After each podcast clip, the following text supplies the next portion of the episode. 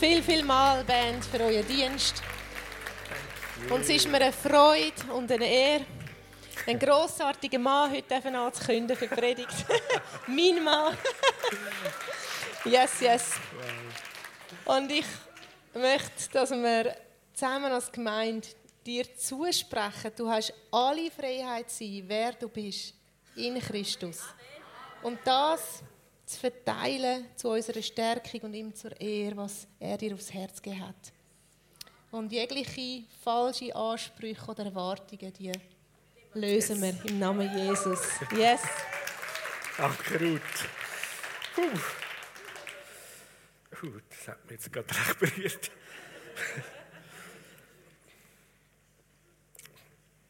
Danke euch vielmals. Ganz, ganz ein gutes Neues auch nochmal von meiner Seite. Wenn es am 31. schon gewünscht jetzt sind wir drin. So gut. Das Jahr ist ein gutes Jahr, weil Gott hat jeden Tag gemacht, steht in der Bibel. Also hat er auch das Jahr gemacht und da drin dürfen wir sein und laufen und sehen, was er alles vorhat. Ein kleiner Witz ähm, zum Start. äh, ein Schneck ist auch jetzt, wie Winter ist, ist ähm, ein Krisebaum gekrochen. Und da kommt das Füchschen aus dem Baum raus und sagt, hey Schneck, was machst du da mit dem Winter am Baum drauf? Der Schneck sagt, ich gehe jetzt auf und hol mir ein Krise. Das Füchschen sagt, was, ist Winter, hat ja gar keine Krise. Das Schneckli bei sich, da oben bei es dort.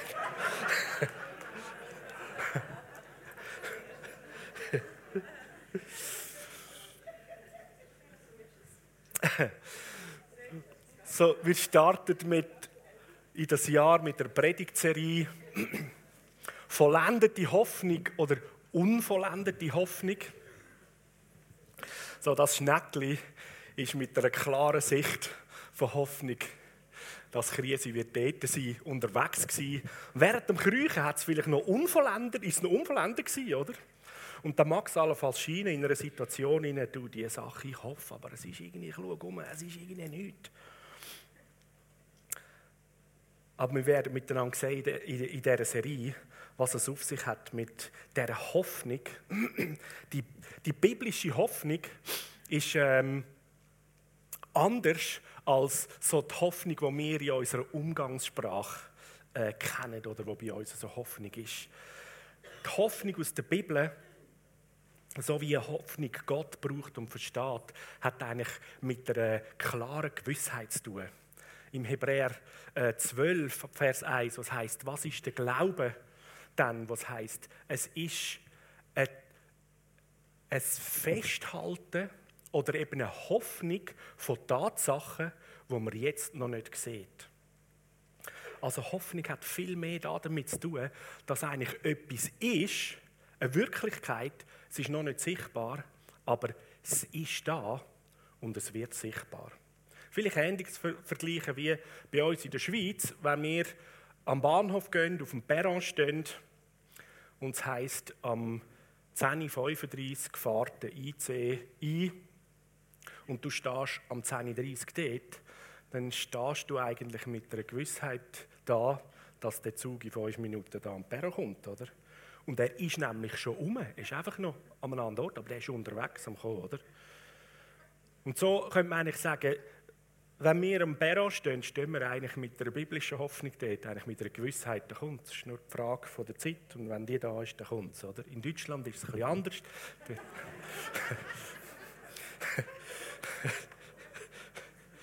dort wird die Hoffnung manchmal ein bisschen strapaziert. Bei uns in der letzten Zeit ist zwar auch, aber ja. So, der Zug ist Tatsache. Er ist zwar noch nicht da im Perron, aber der kommt und fährt ein. Und dann wird sichtbar, was schon ist. So, es ist nicht Hoffnung im Sinne von, ich hoffe einmal und dann ist es eine 50-50 Chance. Und wir werden in der, der Predigtserie in den kommenden Wochen aus Esra und Nehemia eigentlich die Reise mitgehen und so in Schwerpunkte drin anschauen, wie die Israeliten, das Volk Israel, die Juden, aus der Gefangenschaft heraus eigentlich wieder zurück in ihr Land, zurück auf Jerusalem und ins Land gekommen ist, angefangen hat, ähm, den Tempel zu bauen und die Stadt Jerusalem wieder aufbauen mit den Mauern dann bei ähm, Nehemia. Und das Ganze hat sich so abgespielt, gestartet und abgespielt, so Faustregeln 500 Jahre bevor Jesus auf die Welt kam, so um diese Zeit herum. Und Israel, äh, die Juden sind gut 70 Jahre ja in der Gefangenschaft in Babylonien. Das heißt vor 70 Jahren, also wo jetzt das spielt, sind sie ähm, vom babylonischen König gefangen genommen worden, deportiert worden. Das war eine Strategie gewesen, eigentlich von den damaligen Weltherrschern oder Königen, die Eroberungen gemacht haben, dass du eigentlich die Leute, die Völker vom Land deplatzierst. Danach gibt es eine gewisse Entwurzelung, eine Verunsicherung und damit auch eine Schwächung. Das heißt, die Leute können dir in dem Sinne gefährlich werden und irgendeinen Aufstand machen oder einen Widerstand, sondern sie müssen zuerst mal am neuen Ort schauen, wie komme ich da zurecht und haben einen Haufen mit sich selber zu tun und sind gar nicht mehr schlag- und kampfkräftig. Und so, das ist der Zustand. Die Juden sind in Babylonien und in dem ganzen babylonischen Reich äh, an anderen Orten auch verteilt gewesen, schon ein Stück weit untereinander in gewissen Ortschaften, wo sie gelebt haben. Aber äh,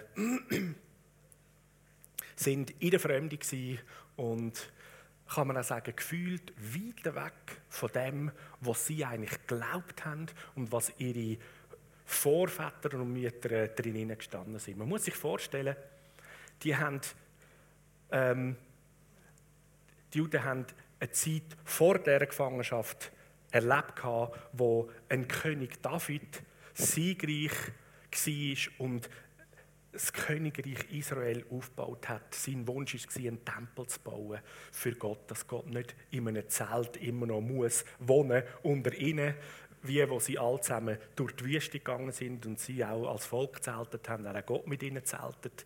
Äh, die Stiftshütte war sein Haus. Und David hat den Wunsch gehabt, dass, auch wenn sie jetzt in Häusern wohnen, dass Gott ganz sicher im Haus wohnt. Und der Sohn von David, der Salomo, hat ja dann einen Tempel gebaut. Ein riesig, prachtvolles Haus. Ähm, ganz spannend, aber andere Geschichte, ähm, was, wie das gebaut worden ist und wie der König Salomo eigentlich von den Ländern rundum ist er ähm, beschenkt und beliefert worden mit den besten Materialien, mehr als genug, um das Haus zu bauen und darüber aus und hat viel, viel Reichtum geherrscht. Es gibt Bibelstellen, was heißt zur Zeit von Salomo, äh, da ist Silber so viel im Land gewesen, dass sie es draussen so ein bisschen an Häufen auf der Straße vor den Häusern gelagert haben. Das ist kann man sich gar nicht vorstellen. Oder? Plus hat sich auch die ganze, ganze Herrschaftsgebiet von Israel unter dem Salomo weit über das israelische Land eigentlich rausbegeben, bis weit auf Syrien, Damaskus und so der heutige Iran, Irak, ähm, bis auf Ägypten aber, das sind viele auch Königreiche die ähm, Friedensbund geschlossen haben und sich so wie unter den Salomo untergestellt haben und gesagt, hey, wir, wir wollen von dem Segen profitieren und wir zahlen dir Steuern oder Tribut und ähm, übernehmen ein Stück weit auch deine Weisungen an. Also das, das ist die grösste Erstreckung von der israelischen Herrschaft unter dem Salomo. In einem grossen Tempel, Prachthaus, Gottes Gegenwart war der. Da sind das einige Königsgenerationen gegangen. Nicht alle Könige haben es gleich gemacht wie der Salomo, die einen besser, die anderen weniger. Und schlussendlich ist es dazu gekommen, dass ein anderes Grossreich, der babylonische König, übernommen hat und dort ein neues ähm, Weltreich entstanden ist und das Volk Israel ist gefangen genommen worden, deportiert worden. Und jetzt sind wir da 500 Jahre vor Christus, plus minus 70 Jahre sind die Juden da in Gefangenschaft. Und dann lesen wir im Buch Esra, gerade im ersten Kapitel, in den ersten Vers. Und im ersten Jahr vom Kyros, dem König von Persien, damit das Wort vom Herr erfüllt würde, wo durch, den, durch das Maul von Jeremia ergangen war. Da hat der Herr, der Geist vom Kyros, dem König von Persien, erweckt, so dass er durch sein ganzes Königreich auch schriftlich bekannt machen und sagen lassen hat, so sagt der Kyros, der König von Persien. Der Herr, der Gott vom Himmel, hat mir alle Königreiche der Erde gegeben. Und er selber hat mir befohlen, ihm ein Haus zu bauen in Jerusalem, wo in Juda ist. Da vielleicht noch ganz kurz dazu zu sagen, jetzt der Kyros, der König von Persien, Mittlerweile sind Babylonier von den Perser ähm, besiegt worden. Also in der babylonischen Gefangenschaft sind die Israeliten gewesen, und jetzt in dieser Gefangenschaft hat Persien angefangen zu übernehmen. Und das ist jetzt eigentlich der Kyros, der persische König. Vom neuen Reich Babylonien ist abgegangen, untergegangen. Der Jeremia hat auch einiges prophezeit über das. Und er hat aber eben auch prophetisch geredet, was da heißt in dem ersten Vers, dass die Juden, die Israeliten wieder eigentlich aus dieser äh, Gefangenschaft rauskommen und wieder heim in ihr Heimatland könnten.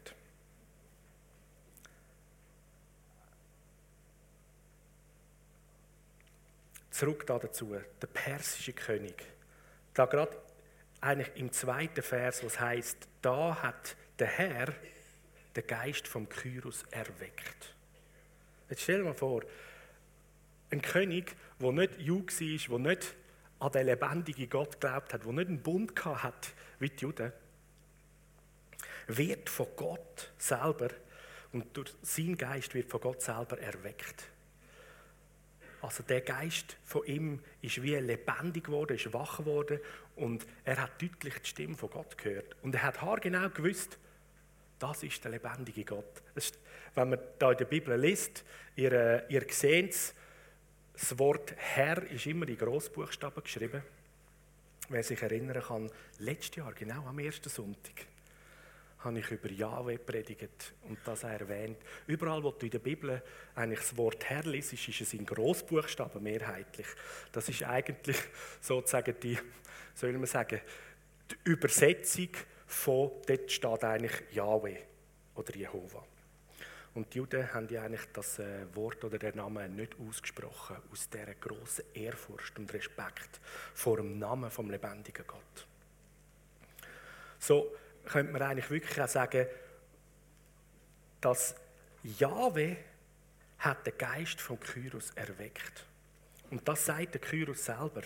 Jahwe, also der Name hat er offensichtlich kennt, hat eine Begegnung mit Gott und er hat zu ihm geredet und hat gesagt, führ du oder sorg du dazu, dass mein Volk, die Juden, auf Jerusalem zurück auf Israel gehen und dort mir mein Haus wieder aufbauen, den Tempel aufbauen. So jemand, der nicht zu Gottes Volk gehört hat, der auch nicht, könnte man sagen, gläubig ist, ist vom Heiligen Geist angesprochen, erweckt worden. Und daraus war die Initialisierung, damit überhaupt das Volk aus der Gefangenschaft herausgekommen ist und das Haus von Gott ähm, mit dem Auftrag aufgebaut werden. Und dann fahren wir weiter, Vers 3 ähm, und folgende. Und da sagt der König, der Kyros, wer irgendwo unter euch zu seinem Volk gehört, mit dem sei sein Gott. Und er möge nach Jerusalem ziehen, wo in Juda ist, und soll das Haus am Herr bauen, dem Gott von Israel. Er ist Gott und das Haus soll in Jerusalem gebaut sein. Und jeder, der noch übrig geblieben ist, an irgendeinem Ort, wo sich als Fremdling aufhaltet, dem sollen die Leute, das musst du gut hören, dem sollen die Leute von seinem Ort helfen, mit Silber und Gold, mit Gütern und Vieh, sowie freiwillige Gaben fürs Haus von Gott in Jerusalem. Das erinnert doch an eine andere Situation. Da war doch das Volk von Gott schon mal irgendwo in der Gefangenschaft. Wo? In Ägypten oder? Als Sklaven. Und was ist passiert, bevor sie ausgezogen sind? Ganz Ägypten, alle ähm, ägyptischen Bewohner haben den Israeliten Gold und Silber und Hab und Gut mitgegeben und zu essen und und und, damit sie nachher können die Wanderung in die Wüste machen können. Der Mose hat gesagt dem König von Ägypten, ja, wir gehen in die Wüste, unseren Gott anbeten, oder? Nachher sind sie einfach nicht mehr retourgekommen. Aber die Ägypter haben ihnen ihren Besitz haben und gut mitgegeben.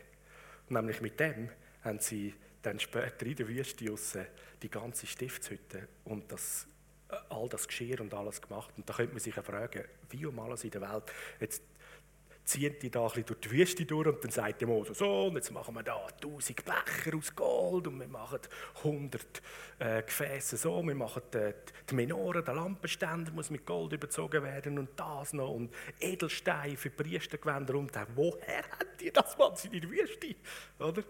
Sind das irgendwie moderne irgendwie Schatzsucher gewesen mit dem Detektor, so, oh da, schaufeln, oder? Nein, die haben das alles mitbekommen von den Ägyptern. Und so spannend, jetzt ist das Volk wieder mal in einer Situation völlig nebendaussen in Gefangenschaft. Ihre ganzen Umstände sind weit davon weg von dem, wo sie könnten sagen, wir haben doch mit unserem Gott einen Bund. Und er hat gesagt, ich sage euch und ich bin mit euch und ich wohne unter euch. Also, ich könnte mir gut vorstellen, also eine jüdische Familie dort in Babylonien, irgendwo am Tisch, oder? Und das Kind fragt, du Papi, gell, wir sind doch Volk von Gott. Ja, Sohn, genau, er ist unser lebendiger Gott und er ist mit uns. Du, aber was machen wir denn da? In der Fremde raus. Wo haben wir denn das Haus, wo wir unseren Gott haben hätten? Ja, weißt das ist eine lange Geschichte. Und so. Ich weiß nicht, ob ich dir jetzt das alles erzählen kann. Aber ja, das hat einmal ein wunderschönes Haus gegeben. Da sind wir alle in Jerusalem, einmal im Jahr auf Jerusalem gegangen und haben Gott angebetet und gefeiert und haben Sühneopfer gebracht und so weiter. Warum denn nicht mehr? Gibt es denn den Gott wirklich? Wären wir doch nicht da. So hätte das vielleicht ungefähr können sein. Die Situation war alles andere weiter weg von der Verheißung, weiter weg von dem, wie das, was Gott sagt, der Bund mit ihnen sollte aussehen und sein. Oder sie erinnern sich, das haben wir mal gehabt und jetzt stehen wir da. Was um alles in der Welt ist passiert. Ist das doch alles irgendwie nur, die Propheten haben die nur irgendwie im Wahn ein bisschen geschwätzt und wir haben denen alles geglaubt. Ist das überhaupt real? Vielleicht nicht gescheiter Atheisten werden. Ist das alles irgendwie ein psychologischer Hirngespinst gewesen? Was kommen da alles für Gedanken? Auf jeden Fall hat Gott durch seinen Geist einen König erweckt als Initialzündung, dass sein Volk soll gehen. Und dann lesen wir weiter ab Vers 5. Und da haben sich die Familienhäupter von Juda und Benjamin aufgemacht und Priester und Leviten. Jetzt hören. Jeder, dem sein Geist Gott erweckt hat, zum hinzuziehen und das Haus vom Herz bauen, das in Jerusalem ist. Und alle ihre Nachbarn haben ihre Hände gestärkt mit silbrigen und goldigen Geräten, mit Gütern und Vieh und Kleinodien, außerdem noch das, was sie freiwillig gegeben haben. Und der König Kyros hat Geräte vom Haus vom Herr rausgegeben, wo der Nebukadnezar aus Jerusalem weggenommen hat und ins Haus äh, von seinem Gott gebracht hat. Was für eine Szenerie, oder? Also, Gott erweckt den König, Initialzündung, sein Geist, damit er sein Volk freigibt und sogar im ganzen Land ausrufen lässt, gebt denen Gold, Silber und alles mit, dass sie das überhaupt tun können. Und nachher, als zweites, der Heilige Geist erweckt sein Volk, seine Leute. Jeder ist gegangen, wo erweckt worden ist, wo der Geist erweckt worden ist. Ja? Und mit dem zusammen, Erweckung hat sie in Aktion gebracht. Das zu tun, was Gott gesagt hat. Und das Zweite ist, indem sie losgegangen sind, unterwegs, sich aufgemacht haben, dem Ruf, dem erweckt sie, dem lebendig gemacht werden von Gott, ist als zusätzliches Resultat gekommen, dass von außen, von den Nachbarn und von den Leuten die Güter und die Versorgung Material und alles, was sie überhaupt brauchen, um das zu tun, ihnen gegeben worden ist. Wie gut ist das, oder? So wirkt Gott. Erstens erweckt er zuerst mal seine Initiative und zweitens schaut er dazu, dass das Material und die Versorgung alles da ist. Und jetzt predigt es allererst ziemlich zu mir. In den letzten Jahren ist das arg in Mitleidenschaft in meinem ganzen Gefühls- und Seehaushalt, oder? man immer wieder so fast im Eigenantrieb unterwegs ist, steht, Heiliger Geist, du, erweck meinen Geist neu, mach mich lebendig. Du machst es.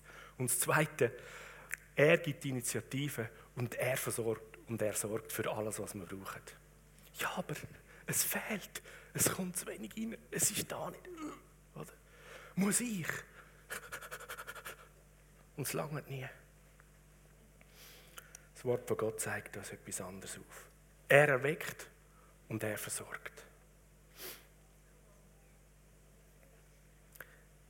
Und wenn wir das übernehmen aus dem Neuen Testament, lesen wir Johannes 10, Vers 21 und 22, wo Jesus mit den Jüngern zusammen war,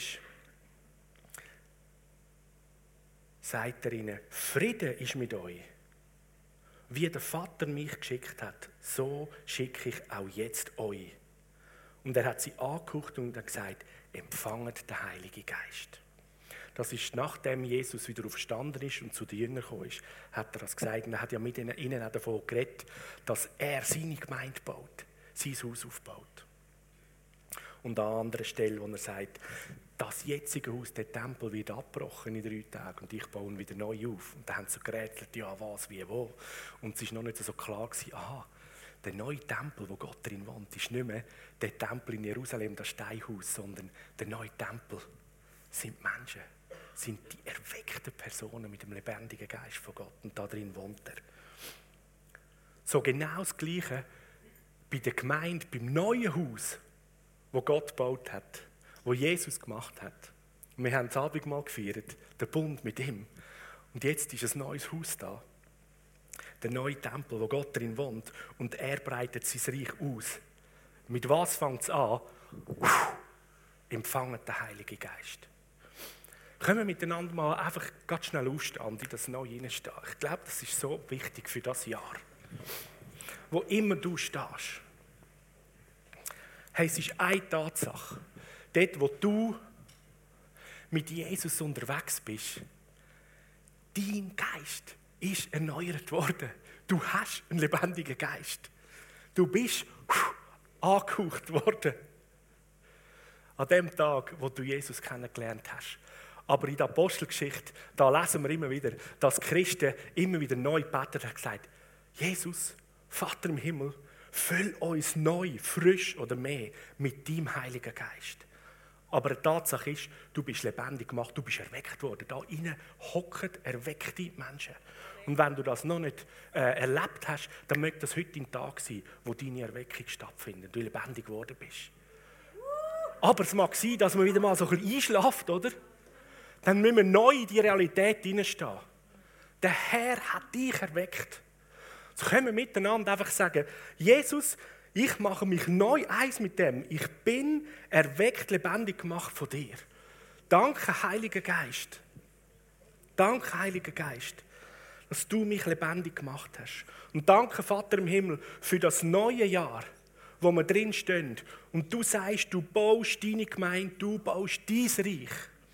Danke, dass du das tust durch mich, durch uns, weil du zuallererst uns lebendig gemacht hast. Du hast Erweckung geschenkt in mein Leben und du hast Erweckung geschenkt in unsere Gemeinde und du schenkst Erweckung in unser Land und in unseren, unseren Kontinent.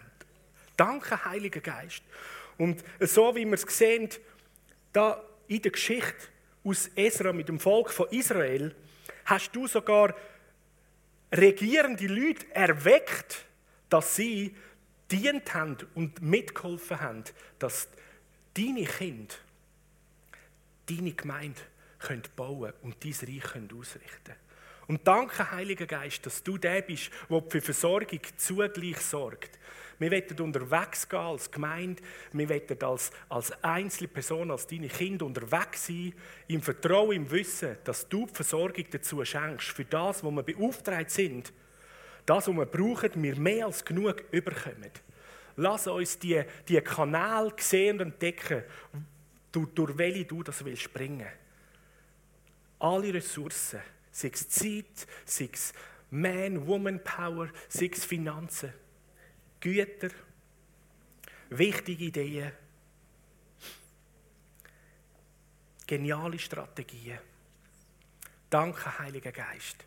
Mehr von dem. Und ich bete, Vater im Himmel, dass du einfach einmal neu durchblasest, durchhauchst mit deinem Atem durch mein Leben, durch unser Leben, durch unsere Gemeinde. Dass du uns aufwächst, ganz neu, neu aufwächst und wir drin stehen, in das wir uns erwecken lassen von dir und gehen in dem Auftrag, den du hast. Und danke, Jesus, du hast dein Haus angefangen zu bauen.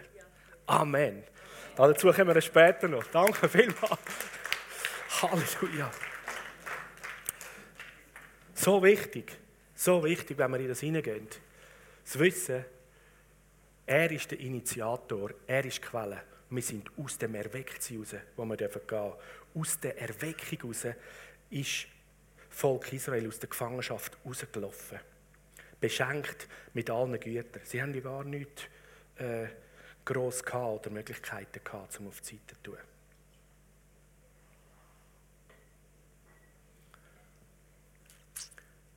Jetzt kumpen wir noch ins dritte Kapitel. Also, sie sind dann also hingegangen, losgezogen, bepackt mit all diesen vielen Gütern und mit dem Material, das der Kyros ihnen wieder äh, mitgegeben hat für den Tempel. Und dem Auftrag, dass sie dort nachher einen Tempel bauen sind sie gegangen, sind dann dort angekommen.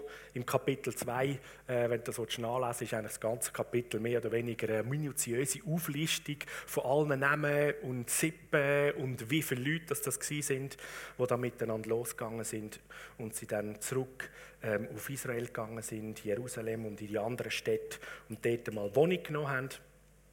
Und dann sind wir jetzt im Kapitel 3, da sind sie zusammengekommen auf Jerusalem. Es war dann der siebte Monat, wo das Laubhüttenfest dann bevorsteht. Und dort sind sie zusammengekommen und haben wie mal angefangen wieder. Zuallererst hat ja dort kein Tempel mehr gegeben, das war alles zerstört. Aber sie sind in Jerusalem zusammengekommen und sie heisst, sie haben angefangen, wisst ihr mit was? Einfach mal mit einem Open-Air-Worship und Dankgottesdienst. Kannst du nachlesen. Sie haben Gott Danke gesagt und priesen.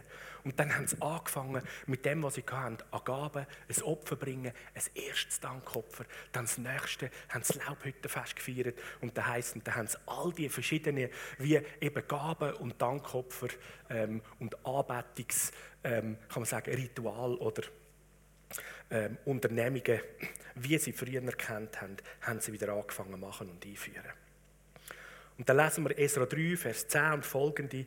Und wo die Bauleute den Grund zum Tempel vom Herr geleitet haben, haben sich Priester in ihren Gewändern aufgestellt. Also, das ist dann eben dort auch noch gelaufen. Sie haben den Bauleuten Auftrag gegeben und gesagt, so, jetzt legen wir dann noch das Fundament. Jetzt haben wir einmal geworshippt, haben angefangen, ähm, wieder Gott äh, Danke sagen und Opfer bringen. Und jetzt wollen wir aber unbedingt natürlich noch ein Haus bauen.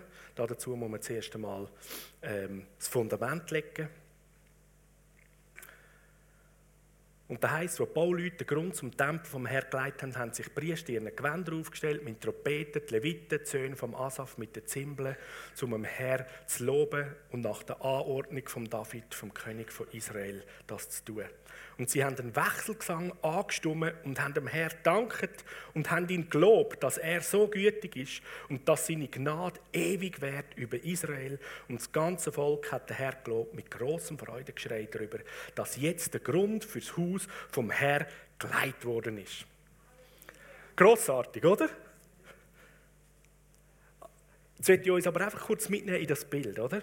Ich glaube, das hilft uns dann noch. Also sie sind dort open-air-mässig haben einmal gewerschippt und schon mal so Feuerchen gemacht und Opfer gegeben, einen Altar aufgestellt.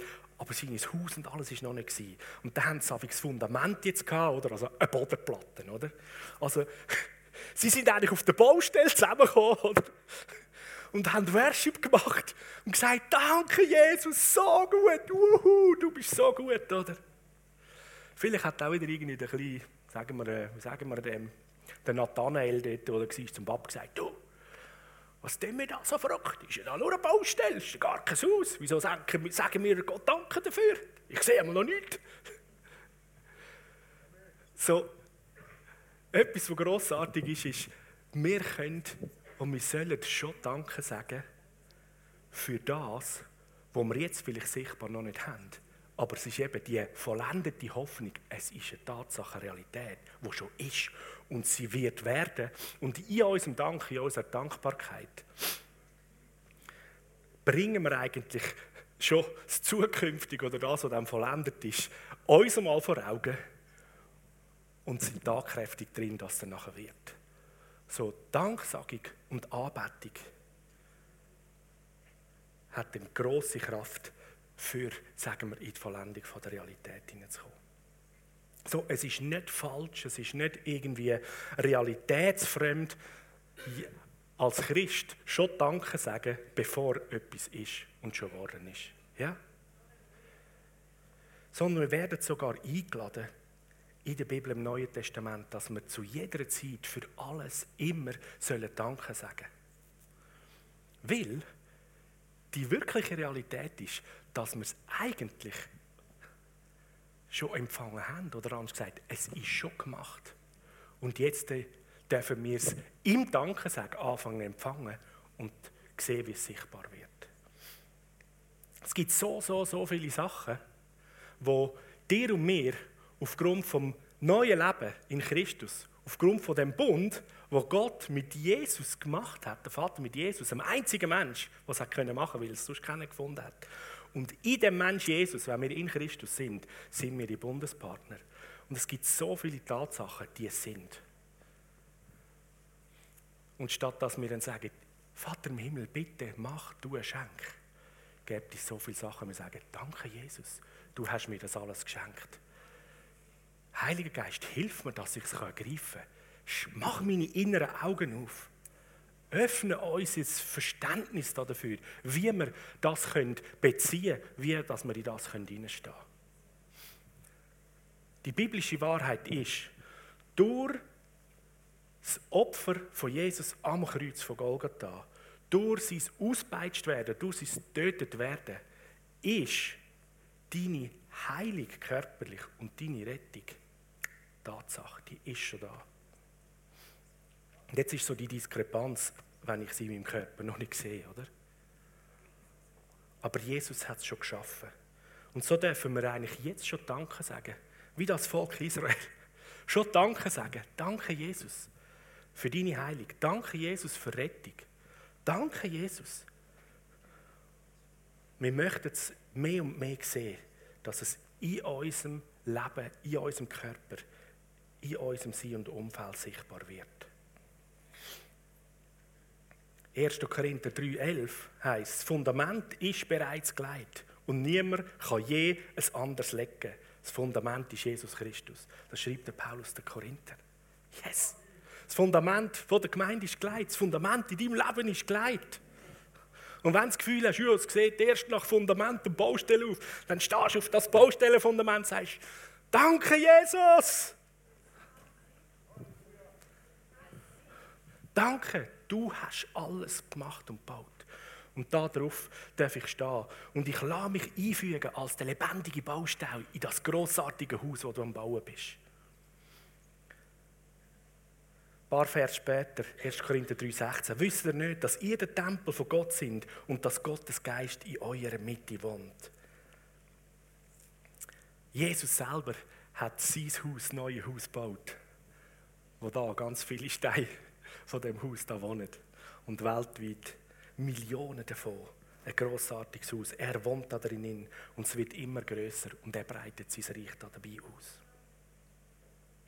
Jetzt nochmal kurz einen Sprung zurück. Esra 3, 12 bis 13 dann.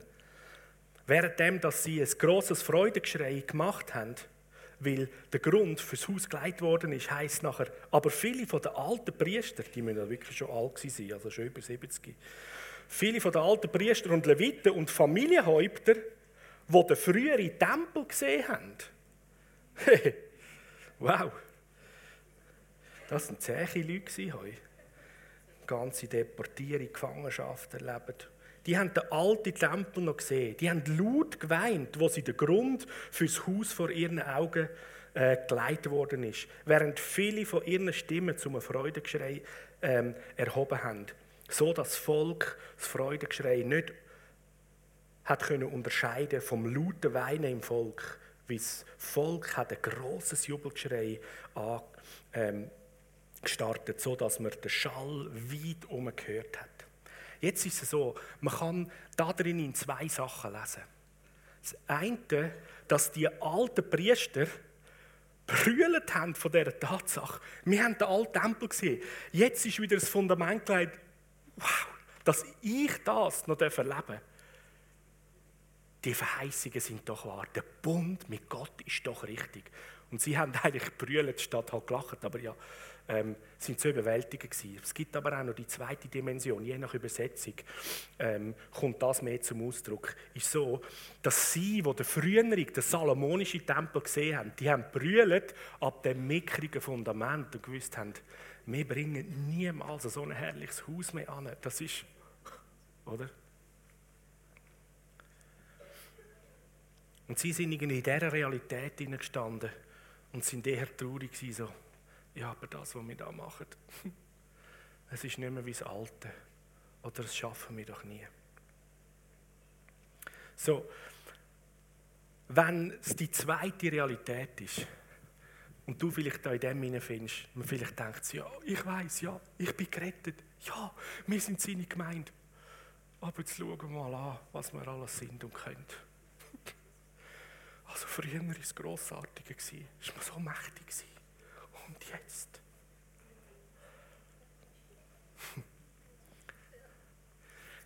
Die äußeren Sachen spielen eigentlich gar nicht so eine Rolle. Das Grossartige war, dass aus der Erweckung heraus, sag ich mal, der Freudenschrei und die Anbetung und der Jubel und der Dank hat das Brüllen, Gott sei Dank, übertönt. Und das Weinen und vielleicht das Traurige über so, oh nein, ist das das? Und ich bin überzeugt, dass sie, die da vielleicht noch traurig sind oder die Realität angeschaut haben, von dem Freudengeschrei und von dieser Anbetung und von dem Dank mitgezogen worden sind und es hat ihren Blick ausgerichtet. Und die Wahrheit drin, Gott ist da und er wohnt unter uns. Sein Haus ist sichtbar und wir bauen das sichtbar auf. Und für uns ist sein Haus ist sichtbar. Schau doch rechts und links und lang dich mal an. Er ist da. Letztes Jahr, im Dezember, und lang aber letztes Jahr haben wir es gefeiert an Weihnachten. Gott unter uns. Immanuel, Gott mit uns. Er wohnt unter seinem Volk. Und in dieser Anbetung, in dieser Danksagung, in diesem Jubelgeschrei, wo man kann sagen ist Worship, ist Anbetung, da steht in den Psalmen, dass Gott seinen Thron aufgerichtet hat oder hat oder gebaut hat oder wohnt, je nach Übersetzung, im Lobpreis, in der Anbetung, in der Danksagung von seinem Volk. So dort, wo wir ihn anbeten, ganz egal, wie die Umstände jetzt gerade irgendwo noch sind, aber wir wissen, das Fundament ist gelegt auch das Fundament der Gemeinde. Jesus Christus ist es. Und da drin ihn anbetet, ist der Thron. Was heißt der Thron? Das ist das Zentrum.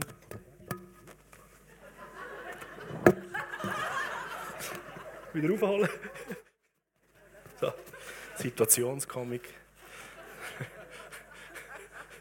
Das war nicht eingeplant. ja, danke. So, der Thron, der Ort oder das Zentrum, wo, wo Autorität und Herrschaft oder Befehl oder ähm, Order ausgegeben wird, ist in der Anbetung, in der Danksagung. So, dann lasst uns eins und eins zusammenzählen. Wenn wir sozusagen ein Wort in Autorität brauchen, dass etwas wird oder dass etwas Realität wird, dann bete ich nach, weil in dieser Anbetung ist sein Thron seine Autorität und seine Gegenwart und danach darf es werden. Und wir dürfen in der Anbetung danken und eben schon aussprechen. Danke, dass ich geheilt bin im Namen Jesus. Danke, dass Rettung für jeden Mensch erwirkt worden ist. Danke, dass ich dir darf weiterschenken und jedem Mensch, den ich treffe, darf Rettung anbieten um Veränderung in ein neues Leben. Weil es ist schon eine Realität, es ist schon parat. Der Mensch muss es nur nehmen, ergreifen, darf in die Identität von Jesus und ist mit ein Teil, ein Kind von Gott. Das muss nicht erarbeitet werden. Halleluja. So gut. Danke, dass meine Versorgung da ist. Danke, Jesus. Auch wenn es auf dem Bankkonto bei dir vielleicht noch ein bisschen anders aussieht. Danke, Jesus, dass du mein Versorger bist. Wenn es auf dem Bankkonto von unserer Gemeinde vielleicht nicht genau so aussieht, jetzt Anfangsjahr. Danke, dass du der Versorger bist. Danke, Jesus. Wir sind dein Volk, wir sind deine Kinder, wir stehen in deinem Bund und wir laufen, weil wir erweckt worden sind durch deinen Geist. Ohne Erweckung machen wir nur selber irgendetwas und schaffen es nicht. Aber in dem Erwecktsein will ich laufen. In dem Erwecktsein will ich als Gemeinde unterwegs sein. Und es ist nicht eine unvollendete Hoffnung, sondern wir laufen in eine vollendete Hoffnung hinein. Die Tatsachen, die kommen. Und wenn wir am Perron noch stehen und warten, das braucht noch ein Zeitchen, aber es ist unterwegs. Halleluja. Wisst ihr nicht, dass ihr der Tempel von Gott sind und dass Gottes Geist in eurer Mitte wohnt? Danke so, so viel mal, Vater im Himmel, für das, was du am Tun bist, für das, was du alles erwirkt hast. Danke, dass dies Erwecken und dies Erweckungswirken noch viel stärker unter uns, in unserem Land, in deiner Gemeinde passiert und du Menschen rund um uns herum erweckst. Ich habe so ein Empfinden, prophetisches Empfinden, schon seit letztem September, ähm, dass, ich weiß gar nicht, ob ich das schon mal geäußert habe, so ein Empfinden, dass Gott dran ist, Menschen, die ihn nicht kennen, zu, wie soll ich das sagen, ja, zu erwecken oder er evangelisiert sie, er bringt sie er bringt sie zur Gemeinde, er bringt sie in seine Familie hinein. Und ja, ich teile das kurz mit. Ich habe, Im September habe ich in der Nacht, äh, ich weiß nicht, ob es ein Traum war oder eine offene Vision. Ich teile das mit euch und dann können wir miteinander das freudige warten, was da wird kommen. Ich war da im Gottesdienst bei uns da in der Gemeinde, habe predigt und wie wir es eigentlich praktisch fast jeden Sonntag so machen, entweder der, der predigt oder am Schluss Gottesdienstleitung, geben wir immer noch Gelegenheit, wenn jemand da ist, der sein Leben Jesus möchte geben, weil er noch keine persönliche Beziehung hat mit Jesus, dass sein Leben kann Jesus geben. Und ich am Ende der Predigt habe ich die Einladung gemacht. Wer ist da? Wer möchte sein Leben Jesus geben? Ich habe gesagt, komm doch führen als Zeichen, wenn du willst dein Leben Jesus übergeben und ein Kind von Gott werden. Und das sind etwa 40 Leute, sind dafür gekommen. Und ich war völlig perplex und wir als Gemeinde auch. Und wir so, what the heck, woher kommen die Leute? Und ich sage so, hey Gemeinde, es ist toll, wenn wir ein Ministerteam haben und Connect-Team und wir haben verschiedene Dienste, wo man können, wenn Menschen äh, wie das Leben Jesus kennen, in Kontakt kommen. Wie 40 Leute da funktioniert das nicht mit so einem Team. Oder? Da können wir das nicht einfach abdelegieren. Da. In der Regel ist vielleicht 0 bis 2 Personen so an Sonntag, wo das passiert. Und ich sage so, Gemeinde, wir haben da einen Haufen neue Gespendlis in Familie, unserer Familie. Komm doch dafür, nimm dir eine Person, lerne die Person kennen, tausche den Namen aus und bis die nächsten Tage und Wochen mit dieser Person unterwegs. Lese dir die Bibel. Du kannst das. Keine Angst. Du kannst das. Du musst nicht irgendeinen Kurs haben, wie macht man jetzt einen Jünger und und und. Erzähl von deinem Leben. Bete zusammen, lese dir die Bibel. Und ja, wir haben noch ein paar Tools, die helfen einander. Aber einfach simpel, einfach. Und dann hat es gemacht, sind wir da so mutig gekommen und haben da Bekanntschaft gemacht. Wow. Und danach hat es Switch gemacht in der Vision. Und dann war es eine Woche später gewesen, und ich hatte Gottesdienstleitung. Es war gerade am Ende des Gottesdienstes. Und weil die Person, die predigt hat, nicht einen Aufruf gemacht hat, habe ich es dann nachher am Schluss noch gemacht. Wie den Aufruf gemacht habe, sind noch etwa 30, 40 Leute da gewesen. Ich bin völlig perplex, wo kommen die Leute her? Ich habe gesagt, gemeint, wir kennen es vom letzten Sonntag. Komm führen, wir sind das Team. Let's do it. Gehen miteinander unterwegs. Und danach war es fertig. Und irgendwie ist bei mir im Herzen Heiliger Geist. Du hast so viel mehr Anliegen, dass Menschen gerettet werden als ich oder mir teilweise. Oder wir wissen einfach nicht wie.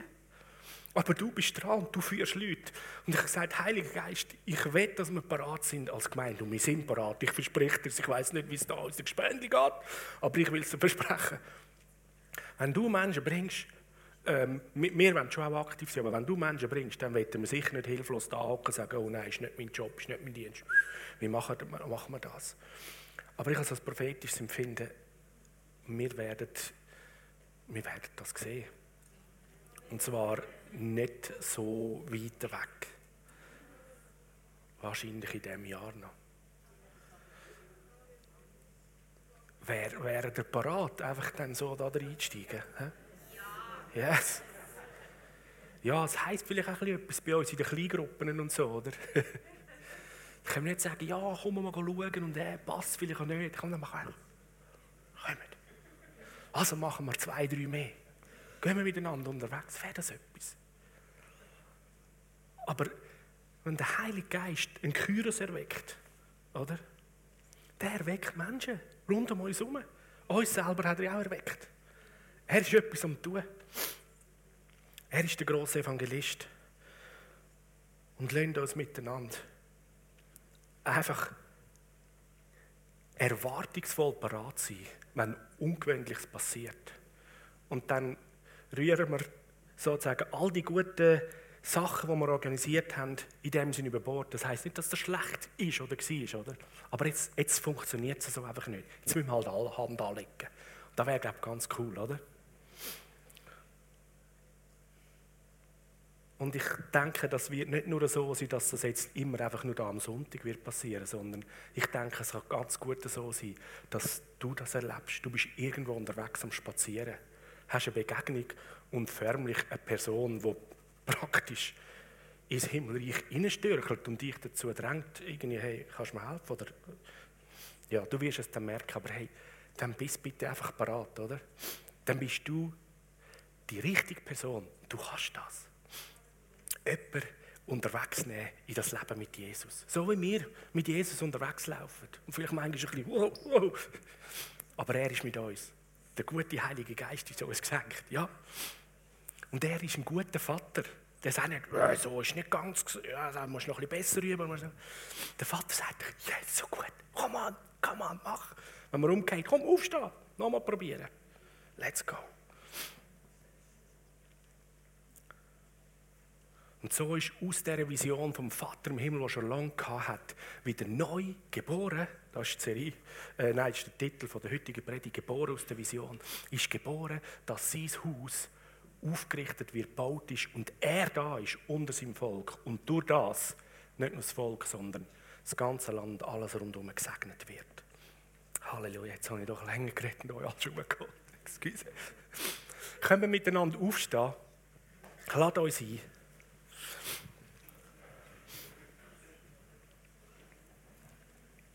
Und wir miteinander mit dem Lied, 10.000 Reasons, glaube ich, heisst, oder? Ja.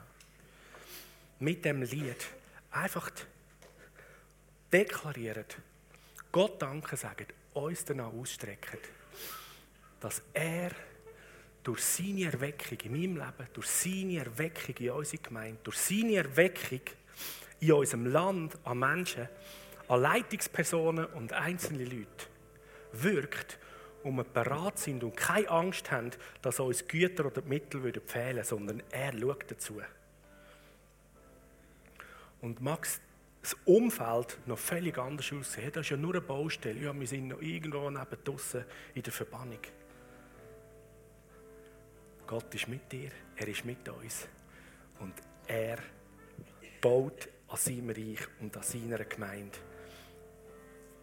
Und vollendet, was er angefangen hat.